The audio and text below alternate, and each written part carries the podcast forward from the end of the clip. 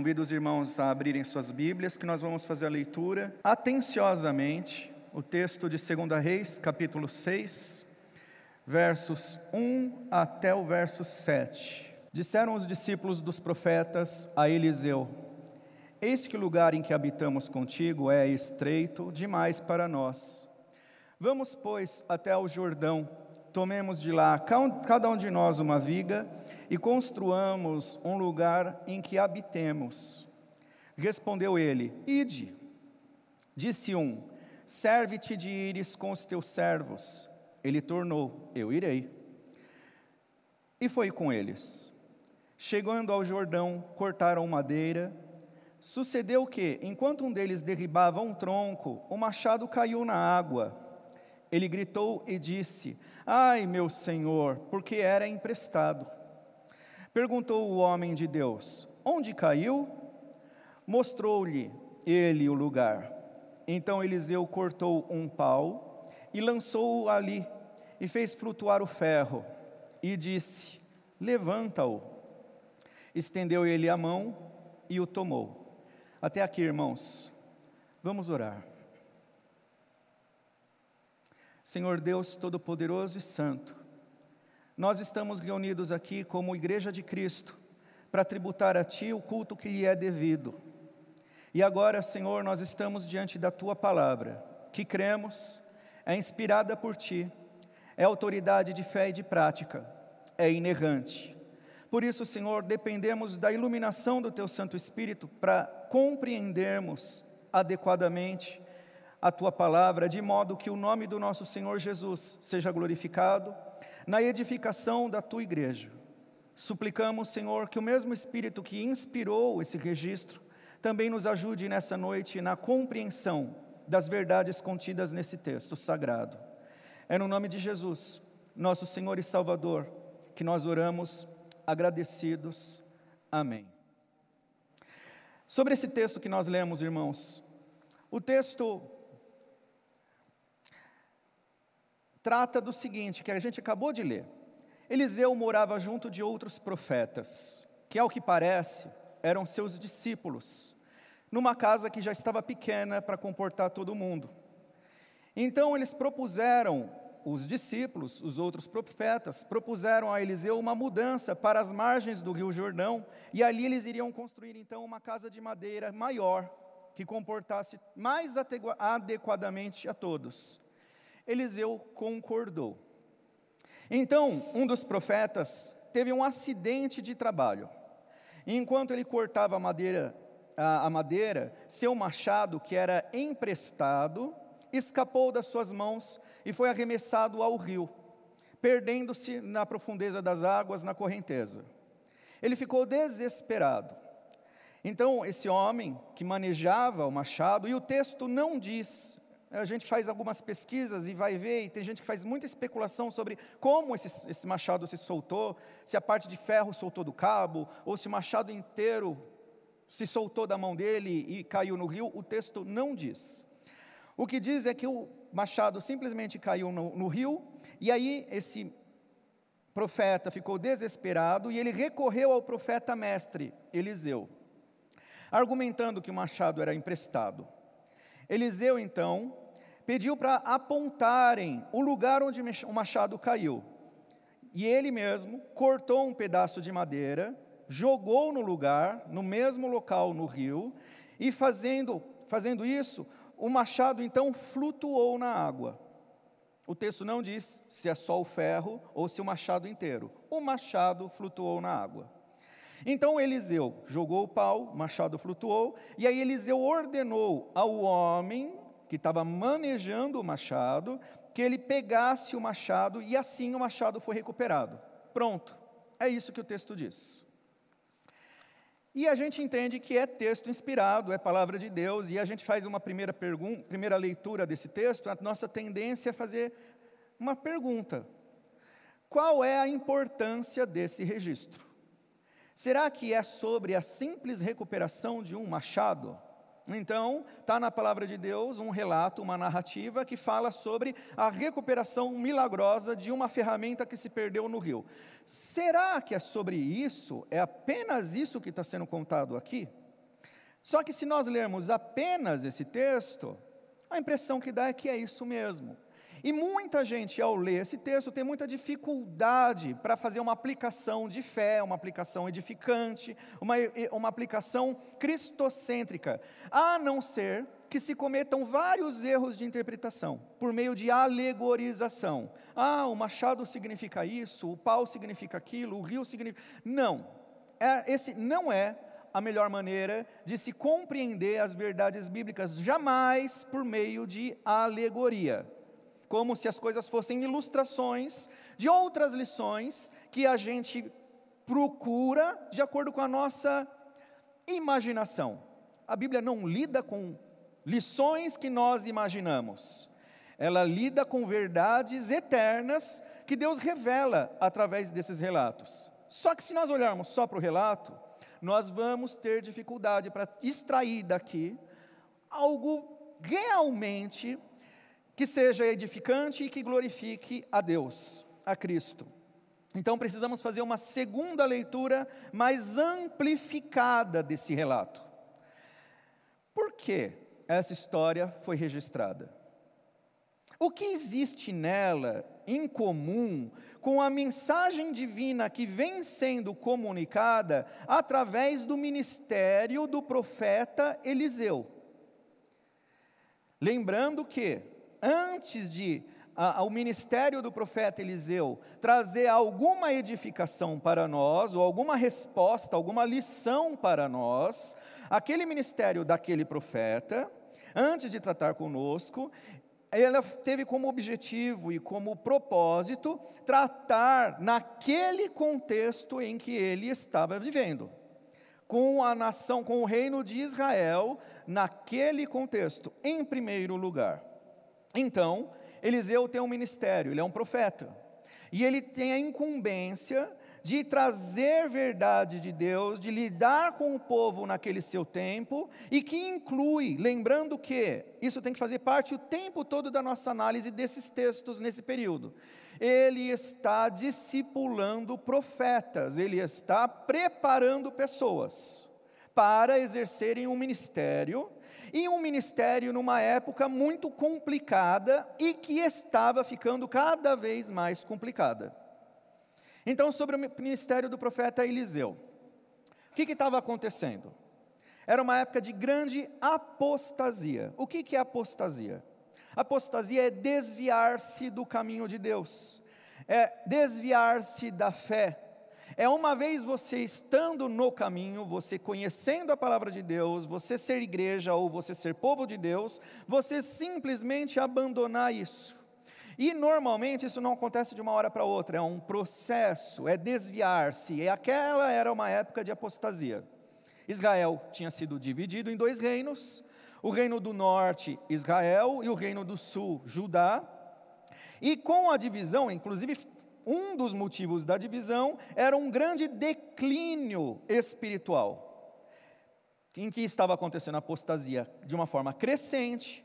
Os reis de Israel, principalmente os do reino do norte de Israel, embutiram idolatria no reino, importavam os deuses das nações vizinhas, relativizaram a fé, criaram formas de acordo com as suas próprias imaginações de como se deveria servir a Deus, enfim,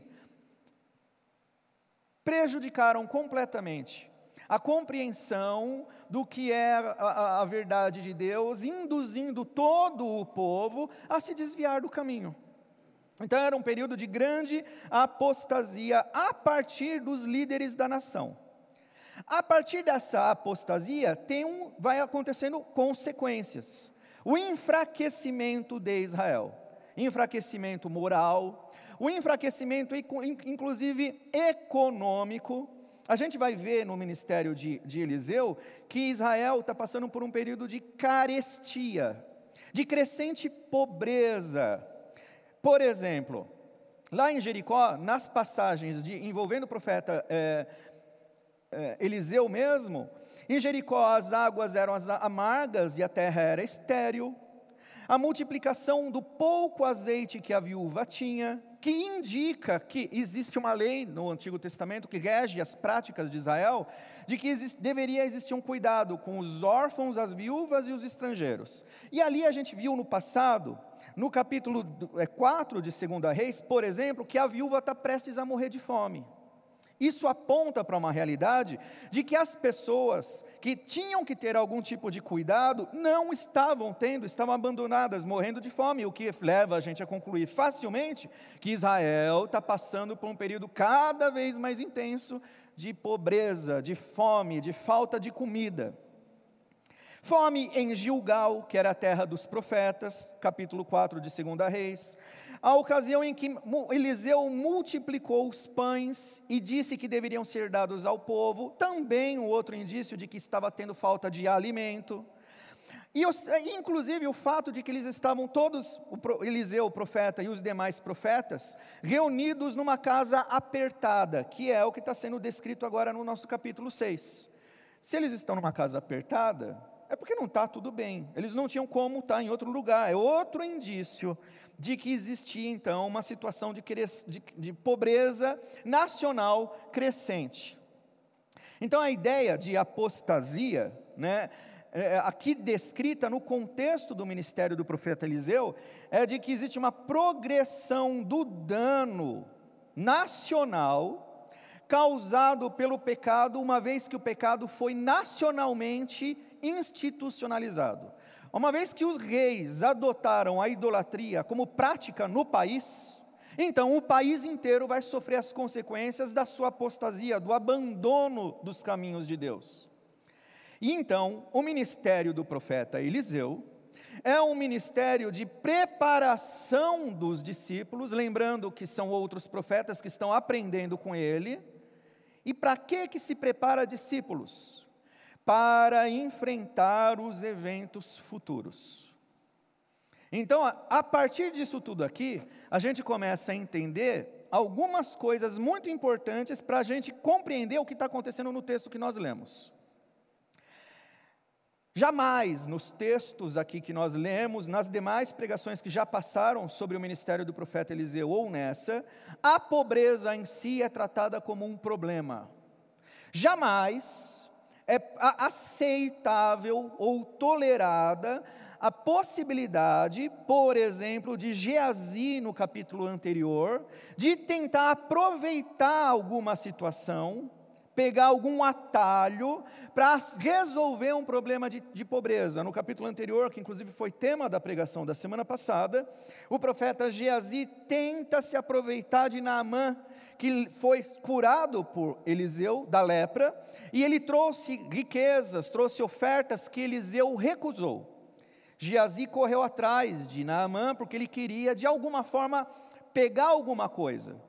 Para quê? Para resolver o problema da pobreza que se agravava. É uma coisa, é uma ideia que, na mente da maioria das pessoas, não teria problema em si mesmo. Ora, se nós temos a oportunidade de ter acesso ao dinheiro, ao ouro, às riquezas para resolver um problema da nossa pobreza, isso não é um problema em si mesmo. Para Eliseu era. Porque eles estavam passando por um processo de disciplina. Então a pobreza não é o problema.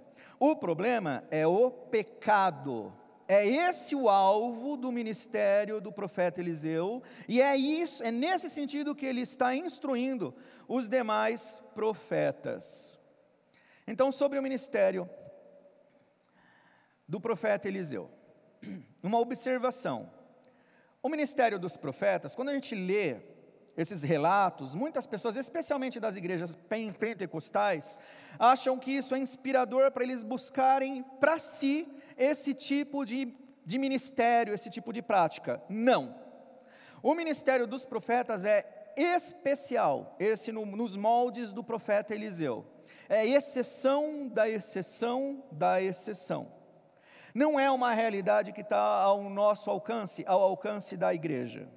Ocorre em tempos críticos no Antigo Testamento, em que existem uma série de coisas que acontecem que faz com que o ministério de, de pessoas como Eliseu se faz necessário. Uma série de coisas. Acontece apostasia, Acontece escuridão moral por conta da apostasia, as pessoas se degeneram mais gravemente, de uma forma acelerada. E então, e no Novo Testamento, o ministério de profetas desse tipo acontece num período muito especial, em que a revelação da Bíblia como um todo ainda não tinha sido dada. Então era necessário ter pessoas dentro da igreja que tivessem um tipo semelhante de ministério, porque a revelação estava ainda sendo dada gradualmente, mas agora, para nós, a revelação é plena. Então, esse tipo de ministério não tem como acontecer na nossa época. O que, que acontecia com o profeta Eliseu para ele ser um profeta assim? Os sentidos dos profetas, eles são tomados pelo Espírito Santo. Como nos sugere a própria descrição de Eliseu, no, em 2 Reis, capítulo, é, é, capítulo 4, no finalzinho do verso 27.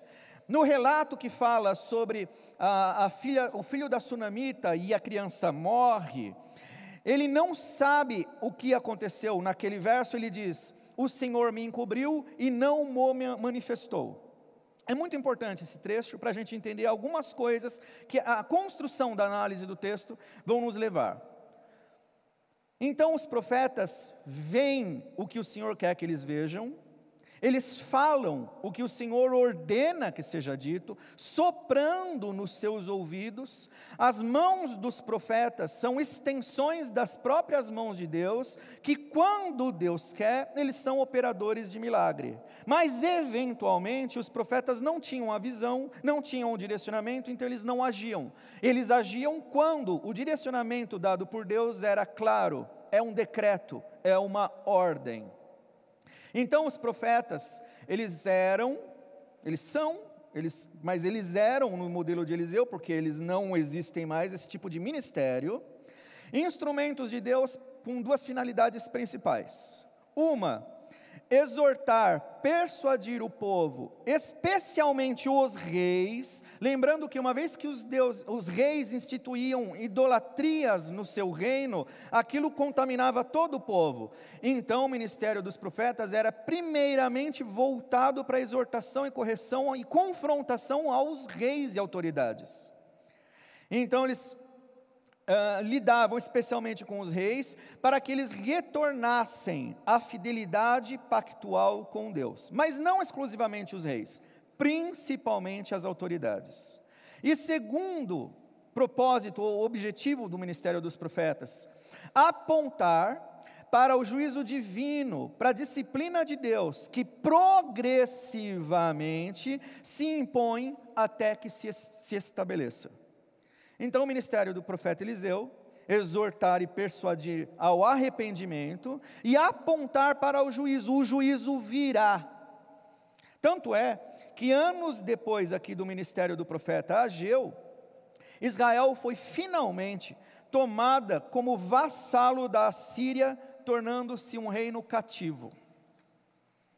Então, os profetas são um luzeiro de Deus na época em que eles vivem eles são referenciais de que Deus está presente e agindo.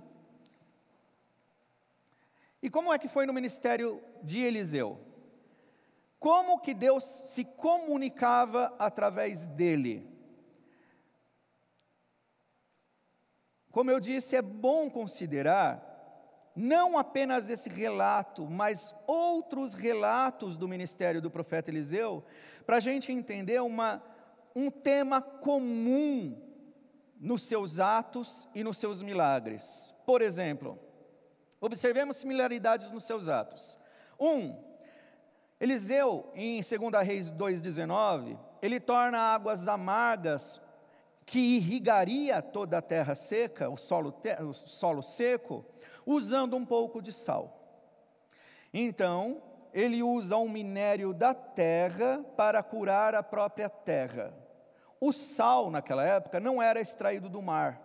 Tanto é que Jesus fala: vocês são o sal da terra. O, o sal é um minério extraído de minas. As pessoas tinham que cavar para extrair o sal, e o sal era um bem muitíssimo precioso. Tanto é que do sal, da palavra sal, são derivadas as palavras salário, soldo, soldado. Por quê? Porque na antiguidade não existia refrigeração, não, existia geladeira. Então, o sal era fundamental para que as pessoas pudessem ter comida. Salgava-se o alimento, salgava-se a carne, salgava-se o peixe para ele não apodrecer. Então, o sal, ter sal, é a certeza de que você vai ter mantimentos amanhã, e depois de amanhã, e a semana que vem. O sal é algo que é usado para evitar que a podridão tome conta das coisas. O sal é uma barreira para a podridão. Por isso Jesus falou que nós somos o sal da terra. Porque a terra, o mundo, o nosso sistema é totalmente contaminado pelo pecado. E o ministério cristão impede o avanço do mal, da podridão. Quando a igreja age, o pecado é refreado pelo ministério da igreja. Quando a igreja proclama as verdades de Deus, as mentiras são expostas à luz e elas então não têm como prevalecer. A verdade vem à tona, expondo a mentira. Então, todas as ideologias que pregam todo tipo de podridão são barradas pela atividade, pelo ministério da igreja. Aqui, o profeta Eliseu curou águas amargas e o solo usando um pouco de sal. Segundo sinal, a multiplicação do pouco azeite da viúva, segundo a Reis 4:1. Eliseu usou o próprio azeite, o pouco azeite que a viúva tinha, para multiplicar o azeite e tirar aquela viúva de uma situação de sentença de morte por fome. Terceiro, é, é, próximo sinal, ah, o bebê da mulher sunamita. Ela não podia ter filho, o marido dela era velho.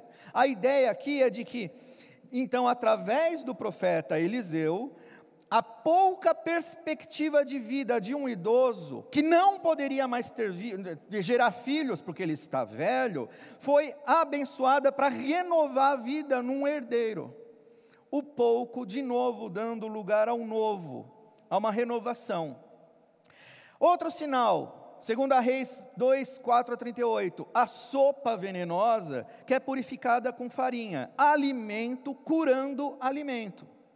Outro sinal, multiplicações para, para alimentar o povo, segundo a Reis 4, 42, pão gerando pão, um sinal que inclusive foi repetido por Jesus duas vezes, Outro sinal, a cura de Naamã em sete mergulhos no Rio Jordão, água para limpá-lo da imundície e da lepra. E agora chegamos nesse novo sinal, o machado flutuante, usando um pedaço de pau, ferramenta para alcançar uma ferramenta perdida. Do que é que tá, Eliseu está falando aqui? Lembrando que Eliseu tem discípulos outros profetas. Ele está dando aulas sobre a providência de Deus.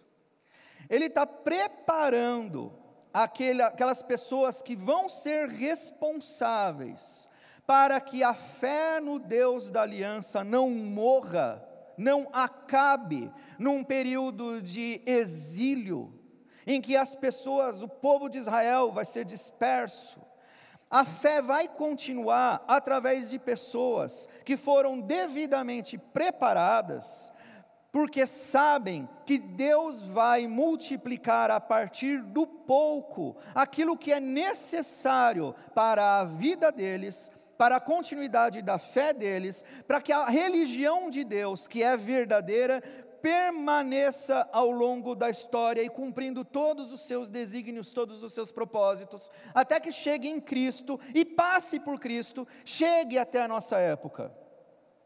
Então a ideia é é uma, um processo didático de ensino, em que Eliseu usa ferramentas escassas, comida escassa, elementos escassos, para a partir daquele pouco, as pessoas entenderem que pelo poder de Deus aquilo pode ser multiplicado, pode ser reavisto, pode dar lugar a uma renovação. Não é o fim. Essa é a ideia. Em todos os casos, Eliseu dá ordens simples, em que ele usa coisas comuns e que estão ali. Ao alcance das pessoas para a resolução daqueles problemas. Mas o foco não é aquele problema. O foco é inculcar nos corações daquelas pessoas o poder da providência de Deus, mesmo quando parece não existirem recursos para a vida continuar. Então, só que assim outra coisa. Deus tem poder para criar, Deus tem poder para fazer as coisas acontecerem do nada. Isso não acontece no ministério de Eliseu.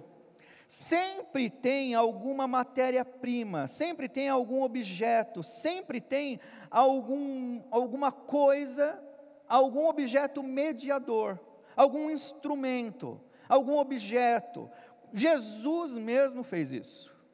Para curar o, o cego, fez lama nos olhos. Para multiplicar pães e peixes, tinha que ter pães e peixes poucos, mas suficientes para que sejam multiplicados em incontáveis. Para fazer vinho tinha que ter água. Jesus podia criar do nada, certamente ele podia. Mas o que está embutido nisso é uma ideia de que Deus terminou a sua obra. Nada mais vai ser criado. O que vai acontecer daqui para frente é uma redenção, é um resgate de tudo o que por Deus já foi criado. Nada novo vai ser feito. Então, no caso do profeta Eliseu, a gente vê a forma sobrenatural como ele se porta. Homem e, e, e palavra de Deus estavam amalgamados, misturados. O profeta era um tipo de materialização da presença divina. O próprio homem, aqui o próprio Eliseu é uma demonstração, é uma prova daquilo que ele vem pregando. Objetos dando lugar a outras realidades, se multiplicando, abençoando, fazendo milagres. O próprio homem, Eliseu, é a mesma coisa. É um homem que representa e tem em si algo muito maior do que um homem. Ele é, o, é comparado, inclusive no texto que nós lemos, o homem de Deus. Isso o define. E tem um detalhe muito importante. Em todos esses relatos, por isso que eu falei, quando nós lermos esse texto, ler com muita atenção. E é com temor que eu vou falar isso. Em nenhum desses momentos, Eliseu orou. Nesse texto, Eliseu não orou. Isso perturba. Eliseu não orou. Isso é palavra de Deus. Por quê? Nos outros relatos, não tem momento nenhum em que Eliseu ora. Uma exceção. A única exceção é exatamente no relato da ressurreição do filho da sunamita. No começo daquela história, Eliseu fala para a mulher pedir o que ela quisesse. Ele sabia que Deus ia dar o que ela pedisse. Deus já tinha dado para ele essa direção e ele estava completamente convicto disso. Nasce a criança, um milagre, porque o pai é um idoso. Tempo depois a criança morre. A sunamita vai até o profeta Eliseu, isso está registrado em 2 Reis 4, 27. Não diz para ninguém que o filho morreu. Chega diante de Eliseu, Eliseu também não sabe. E o texto diz que Eliseu percebe que ela está amargurada ou angustiada, mas que o Senhor não revelou para ela, para ele, o motivo. Ele não sabia que a criança tinha morrido. A mulher conta, ele vai, Gease vai à frente, ele vai logo em seguida, chegam até o cadáver da criança, do menino. Ali é o único momento em que a gente vê nesses relatos todos Eliseu orando.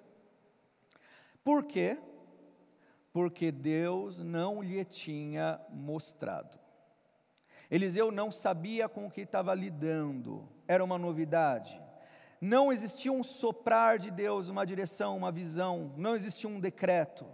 Ali ele rogou ao Senhor.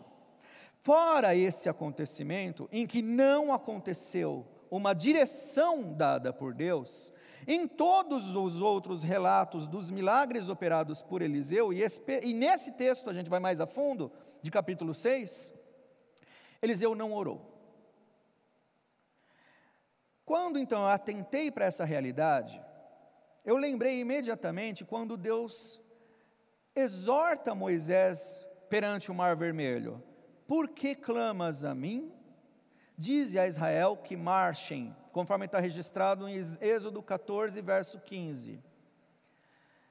Deus dando uma bronca em Moisés, porque ele e o povo pararam diante do Mar Vermelho, e evidentemente, é óbvio, como qualquer um de nós, ficaríamos apavorados diante do Mar Vermelho, o exército do Egito logo atrás, vindo atrás para nos matar, nós não temos chance contra o exército, e na nossa frente tem um mar. É claro que a reação é de pavor, de medo, e o que, que essa gente fez? Orou. E a resposta de Deus: por que vocês estão orando? Isso é assombroso. É como se para Deus é já evidente, vocês já deviam saber o que deveria ser feito. Não é para buscar a minha direção. A ordem já foi dada e ele repete a ordem: dize aos israelitas ou dize ao povo que marchem. E a gente sabe, pelo resto da história, o mar se abriu, os israelitas passaram em seco e engoliu todo o exército de, do Egito. Evidentemente, Eliseu era um homem de oração. É claro que ele era. A Bíblia o tempo todo nos incita, nos ordena a ter práticas de oração, no espírito o tempo todo, sem cessar. Jesus nos ensina a orar. Mas não é por acaso, considerando que o texto que nós lemos e os outros que tratam do assunto não mostram Eliseu orando. Não é por acaso. Por quê? Nesse, nas descrições, nós vimos que ele orou só uma vez, enquanto ele estava diante de um evento desconhecido. Então agora a gente vai voltar para o nosso texto do capítulo 6. O cenário é de uma casa apertada, que, como nós já vimos, indica uma, um contexto de pobreza, de dificuldade, que está repleta de profetas.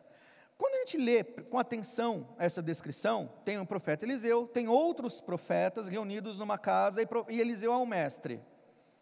Lembra um seminário. É um seminário. Ou então, se nós formos mais, é uma igreja. Porque uma igreja é a congregação dos discípulos que estão aprendendo aos pés de Cristo. E Cristo fala por meio do ensino bíblico, da pregação, e é ordenado que tenha ministérios dos, ancião, dos anciões ou presbíteros, pastores, os mestres, que são os irmãos mais velhos, mais conhecedores das Escrituras para ensinar. Mas, enfim, somos discípulos. Então, a, aquela casa, ela lembra tanto um seminário como uma igreja. A solução para aquele aperto, como nós vimos, não foi a busca de um milagre, foi de irem ao trabalho. Ué, nossa casa está apertada. Eliseu, vamos lá construir uma casa maior. Vamos trabalhar. A solução, então, para aquela dificuldade é ir ao trabalho. Uma vez trabalhando, algum discípulo, que é um crente comum, um de nós. Então, um crente comum teve uma ideia.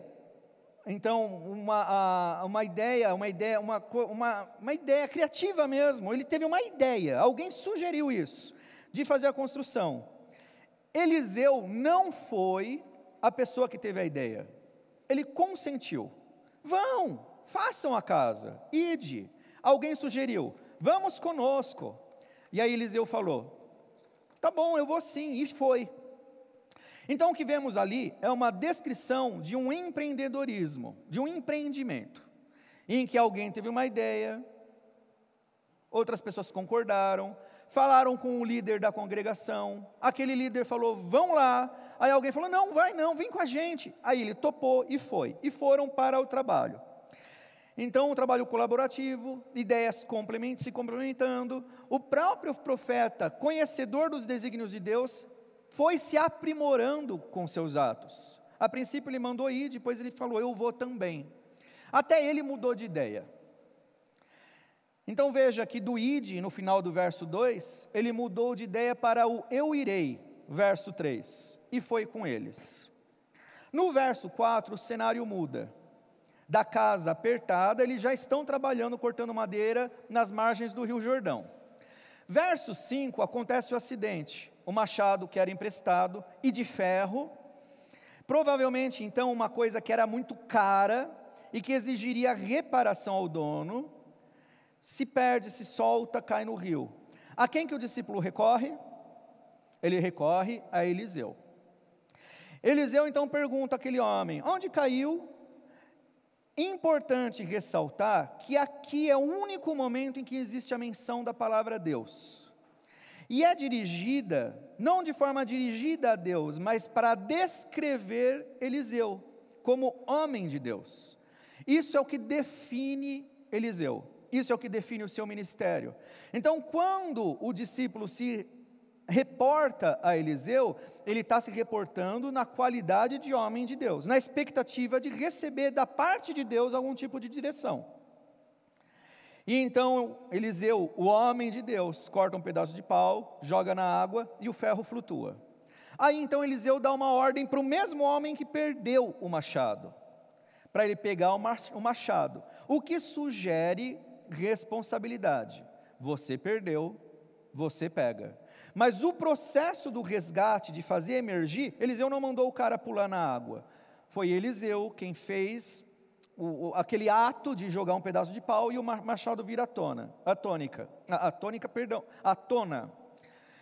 Sobre essa coisa de um machado vir à tona, jogar um pedaço de pau, então fui fazer algumas pesquisas e o que mais a gente acha é, são explicações alegóricas sobre isso. Então, sobre ritos, atos proféticos, verdadeiras mandingas que não têm menor cabimento no ensino da palavra de Deus.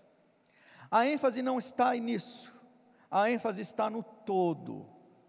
A Bíblia não está dizendo, com esse relato, que quando você perdeu um machado trabalhando na beira de um rio e eventualmente você perdeu o seu machado e ele cair no rio, a Bíblia não está dizendo que você deve pegar um pedaço de pau, jogar lá que o machado vai levantar. Assim como não está sugerindo nada de parecido com isso.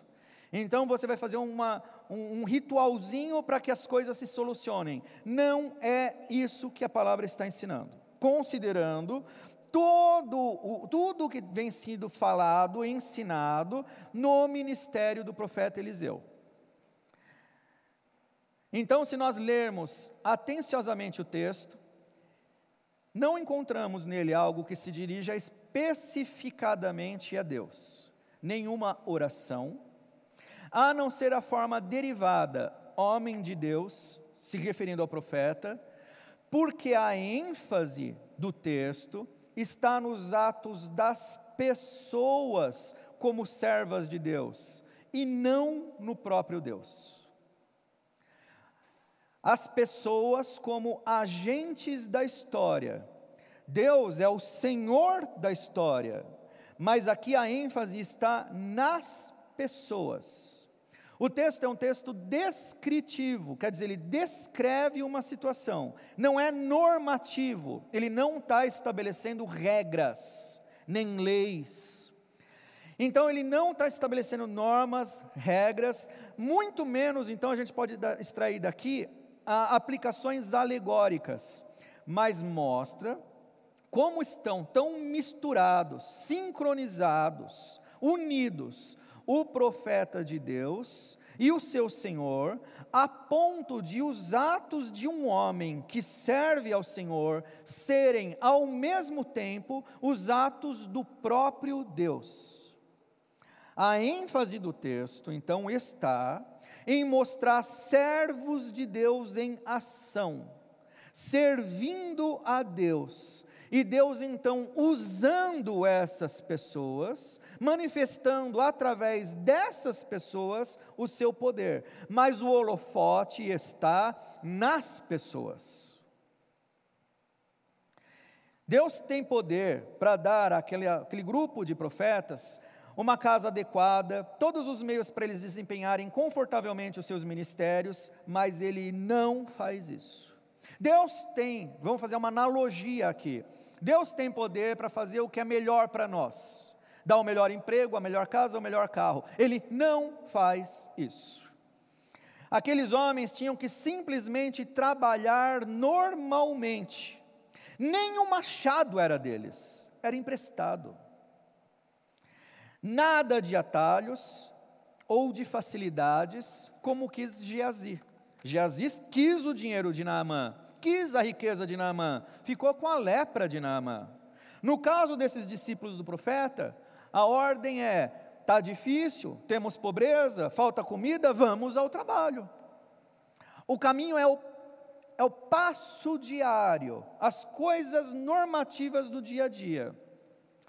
Então, trazendo para nós, o profeta, no caso aqui Eliseu, no Antigo Testamento, não é apenas, e aqui a gente precisa talvez corrigir algumas tendências que muitos crentes têm, muitas igrejas têm, não é apenas o pregador ou o ministro da palavra que foi ordenado. Por isso que não existe profeta nos moldes do Antigo Testamento hoje. Nós precisamos resgatar uma doutrina do Novo Testamento sobre o sacerdócio universal de todos os crentes. O profeta é a igreja. Se não houvesse igreja, nem existiria o ministério de pastor. A igreja recebeu de Cristo a palavra. E na organização feita pelo próprio Espírito Santo, existem então distinções de dons, de atribuições, para que tenha ordem, para que tenha decência, para que exista uma edificação. Mas a pregação, o ser profeta, é um ministério do corpo de Cristo. No corpo de Cristo, na fraternidade dos discípulos do Senhor Jesus, o ministério do pastor é apenas um dos dons, dentre tantos outros que são distribuídos soberanamente pelo Espírito Santo entre toda a igreja. O profeta da nossa época é a igreja do Senhor, um luzeiro, ela é a luz do mundo, ou vários luzeiros distribuídos pelo mundo, que refletem a luz do Evangelho, da graça e da glória do Senhor nesse mundo em escuridão. Quer dizer, existem similaridades aqui entre o ministério do profeta Eliseu com o ministério cristão, o ministério da igreja. Mas também existem diferenças. Porque tudo o que foi colocado na igreja, distribuído entre a membresia, a maior parte desses poderes ou dons foram concentrados num profeta no Antigo Testamento, e por isso isso é tão exceção da exceção da exceção. Note que no texto que nós lemos, lemos, os alunos de Eliseu são chamados de profetas também, embora sejam discípulos. Eles também são chamados profetas, só que eles ainda não são na mesma categoria que Eliseu, porque eles estão aprendendo. A igreja é a congregação dos discípulos. Então, semelhantemente ao profeta Eliseu, nós também já conhecemos a vontade do Senhor, nós também, é, e nós conhecemos plenamente, porque ela foi revelada com ordens e com doutrinas que são muito claras, que são explícitas, e por isso nós não temos que ficar parados diante dos rios Jordão ou do Mar Vermelho. Em outras palavras, meus irmãos, nós vimos que Eliseu, ele sabia muito bem o que ele tinha que fazer porque Deus já tinha ordenado a ele, sempre ele agia conforme o que Deus fazia ele ver, o que fazia ele escutar. E nós já temos a plena revelação de Deus por meio das Escrituras, nós também já sabemos o que devemos fazer, o que nós devemos, como devemos agir a respeito do que Deus nos revelou e que está completo. E então Eliseu não fica perguntando para Deus o que ele deve fazer em cada relato dos seus milagres, porque ele já sabe o que deve fazer. Porque Eliseu é misturado com Deus, ele age em obediência de Deus, ele está cheio da presença de Deus, da mesma forma que a igreja é o corpo de Cristo, subordinada, unida e obediente àquele que é o único cabeça.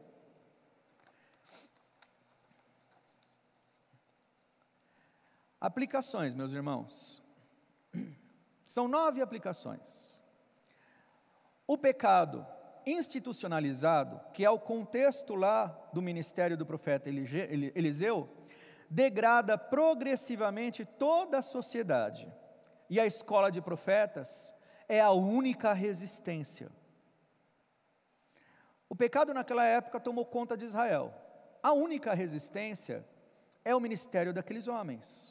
Porque eles estão recebendo a palavra de Deus, sendo instruídos na lei de Deus, numa época em que isso está praticamente acabando, e daqui a pouco eles vão ser, Israel vai ser pulverizada sobre domínio de outros reinos, espalhada por muitos lugares, mas a verdade de Deus vai continuar existindo, sendo pregada e ensinada, porque esses homens aprenderam a palavra de Deus e estão levando adiante a palavra de Deus.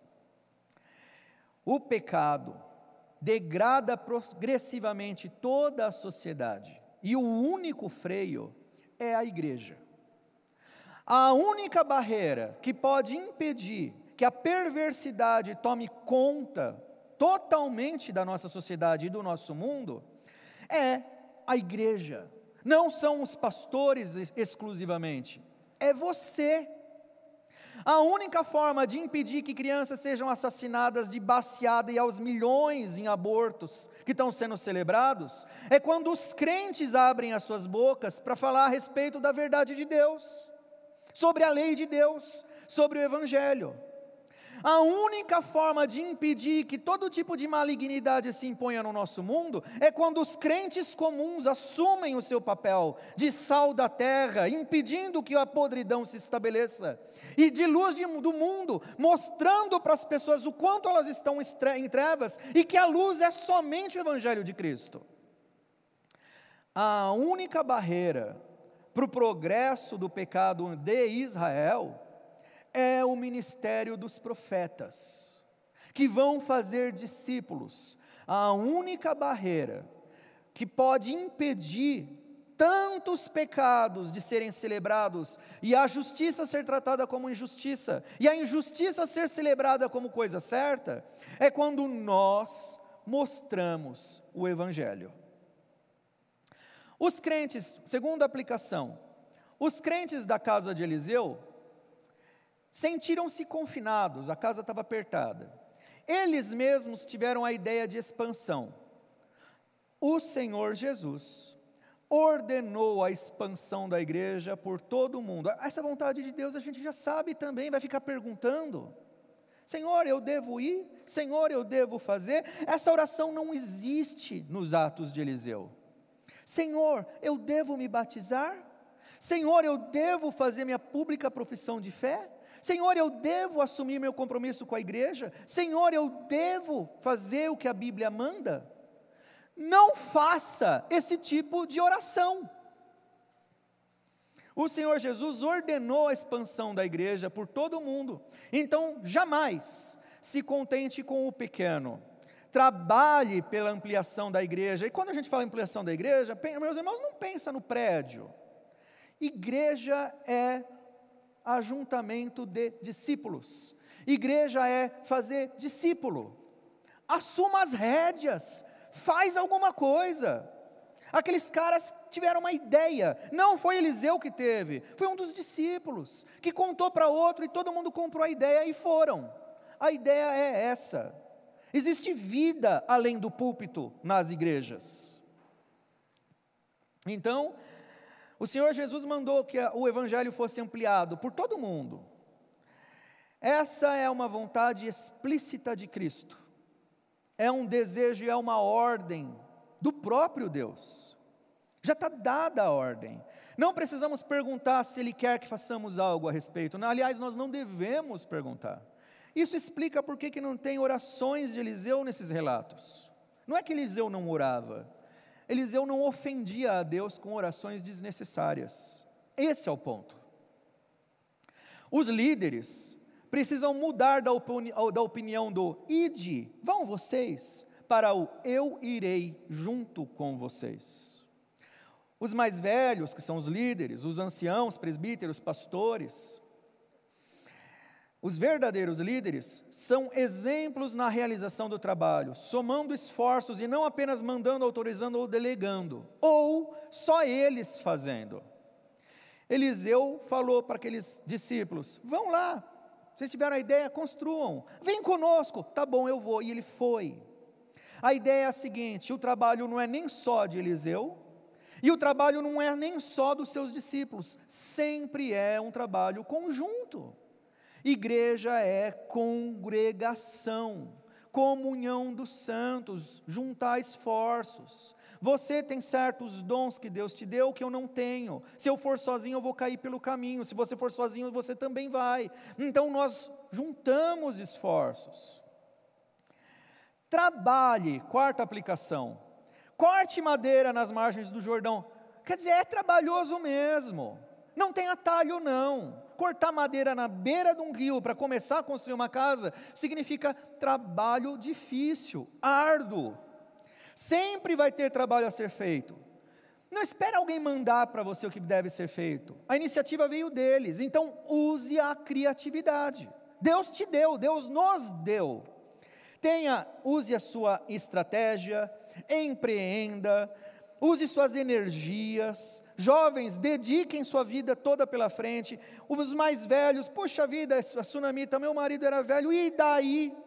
Tudo pode recomeçar. Use o que você tem. Essa é a mensagem principal do ministério do profeta Eliseu. O que você tem, mesmo que seja pouco, mesmo que seja só uma medida de azeite, mesmo que seja só uma medida de farinha, mesmo, mesmo que seja quase nada, é o que você tem, é isso que Deus quer. É isso que vai ser multiplicado e empregado no reino, e não tem atalho, o caminho é esse mesmo. Eu não tenho machado, arranja emprestado. Inclusive, isso diz respeito à quinta aplicação. Acidentes acontecem, imprevistos vão acontecer. Coisas que estão fora daquilo que você planejou, que você queria, da tua meta, do teu objetivo, vão certamente acontecer. Não é uma possibilidade, é uma certeza. Mas o que é acidente para nós, então lá no relato do capítulo que nós lemos, aconteceu um acidente. O acidente foi o cara cortando a madeira, todo feliz, uhul, machado caiu no mar, as da água, um acidente. Mas o que é acidente para nós na nossa perspectiva, para na nossa perspectiva é acidente, na verdade está dentro dos planos infalíveis de Deus. Aquilo não é acidente para Deus. Pode ser acidente para nós, mas nunca será para Deus. Nenhuma perda, nenhuma morte, nenhuma catástrofe, nada é acidente. E é melhor que aconteçam essas coisas, a gente servindo ao Senhor, porque a gente sabe que a vontade de Deus é boa, perfeita e agradável, do que eventualmente acontecerem acidentes e tragédias na nossa vida enquanto estamos em apostasia. Porque nesse caso, em rebelião, em desobediência, porque nesse caso, irmãos, não é uma bênção, é juízo, é punição. Existe uma diferença muito grande entre acidentes que acontecem na vida de quem está servindo a Deus e acidentes que acontecem na vida daqueles que se rebelam contra Deus. Em quem está servindo a Deus, aquilo coopera juntamente para o bem de quem ama a Deus. Em quem está em rebelião contra Deus, aquilo é juízo, é Deus esmagando. Talvez para trazer a pessoa de volta então, pode ser acidente para nós, mas nunca será para Deus. Por isso, nada pode justificar nossas omissões ou negligências. A ordem é: todos ao trabalho. Sexta aplicação. Podemos não ter posse de tudo o que nós precisamos, ou achamos que precisamos, mas Deus vai prover o machado, o maná, o cordeiro, os pães servidos por corvos, mesmo que a ferramenta seja emprestada nada pode servir de impedimento para que a obra de Deus avance. A gente pode olhar para a nossa realidade e falar: nós não temos tudo para alcançar as ordens do Senhor. Mentira. Nós temos tudo no nosso meio, o que é necessário para que tudo o que Deus nos mandou seja feito. Já está perfeitamente distribuído entre a igreja. Deus deu os dons, o Espírito Santo distribuiu todos os meios, Deus é sábio e Ele é provedor. Então, ainda que eventualmente alguma coisa pareça ser faltante, ela vai ser multiplicada, transformada. A questão é: vamos ao trabalho. Eliseu operou um milagre na recuperação do machado, porque ele era um homem de Deus. É assim que ele é chamado no texto. É a única referência à palavra Deus no texto que nós lemos. Com semelhante dignidade, ser homem de Deus ou mulher de Deus, a igreja é o corpo de Cristo. A dignidade é a mesma. Então, quando nós servimos, é Deus quem age. Quando nós estendemos as nossas mãos em misericórdia a alguém, você vê a sua mão, mas é a própria mão de Cristo que está sendo oferecida, assim como Eliseu. Deus age por meio de Eliseu, porque Deus e homem estão tão sintonizados que os atos de Eliseu são os atos do próprio Deus, os atos da igreja são os atos do próprio Cristo. Então, quando nós estendemos a nossa mão, é Cristo estendendo. Quando nós falamos, quando nós pregamos o Evangelho, é o próprio Cristo que está comunicando as suas verdades para o nosso ouvinte. A ideia do que está sendo tratado lá no ministério de Eliseu é exatamente a mesma. Então, sirva. Oitava aplicação, penúltima. Não ofenda a Deus com orações vãs. Ah, se Deus quiser, mostra, Senhor, a sua vontade, Ele já mostrou. Como quem fica perguntando acerca daquilo que Ele já nos fez saber. Quem normalmente faz esse tipo de oração, justifica as suas omissões, as suas negligências e as suas covardias numa possível, o que na verdade é impossível, falta de resposta de Deus, fazendo com que o próprio Deus seja culpado pelas suas culpas, pelas suas covardias e pelas suas omissões. Se nós ficamos esperando uma direção de Deus para fazer uma coisa que Ele, obviamente, claramente, já disse, nós estamos responsabilizando Ele pela nossa negligência, o que é um grave pecado. Não evangelizamos porque Deus não nos deu uma estratégia, porque ninguém me mandou evangelizar. Não abrimos congregações porque não, sei lá, faltou ideia, faltou vontade, faltou direção de Deus. Mentira. O tempo todo a Bíblia nos mostra o caminho. Eles nos, a Bíblia nos dá a ordem explícita ah, eu não decidi ainda por Cristo porque ainda falta alguma coisa, um, um toque especial do Espírito Santo no meu coração. Mentira. Você simplesmente está fazendo a sua decisão. Por quê? A negligência e a covardia também são escolhas, também são decisões. O não fazer também é uma decisão. O não seguir também é uma decisão. O não estender a mão e ao invés disso encolher, também é uma decisão.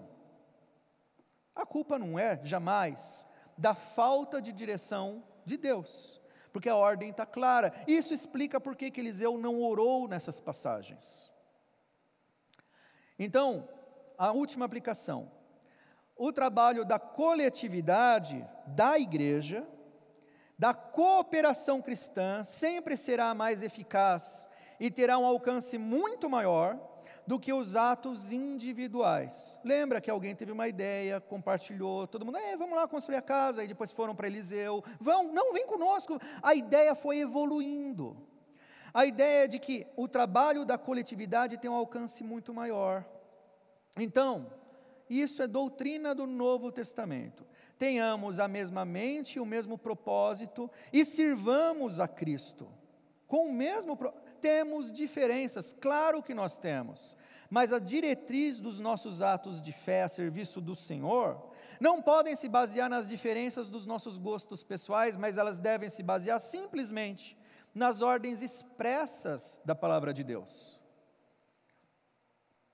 Então, nós temos que ter a mesma mente, o mesmo propósito e sirvamos a Cristo muito além dessas paredes confinadas aqui. Aqueles profetas se sentiram presos num lugar estreito, é o que o texto diz. Isso é pouco. A ideia é: temos que ir muito além. E Deus em Cristo já nos deu essas ordens. Fazer é uma obrigação, não fazer, não obedecer, é uma decisão também.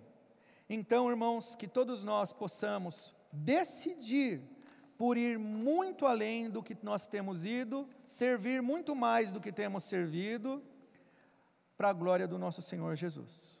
Que Deus abençoe a todos nós. Amém.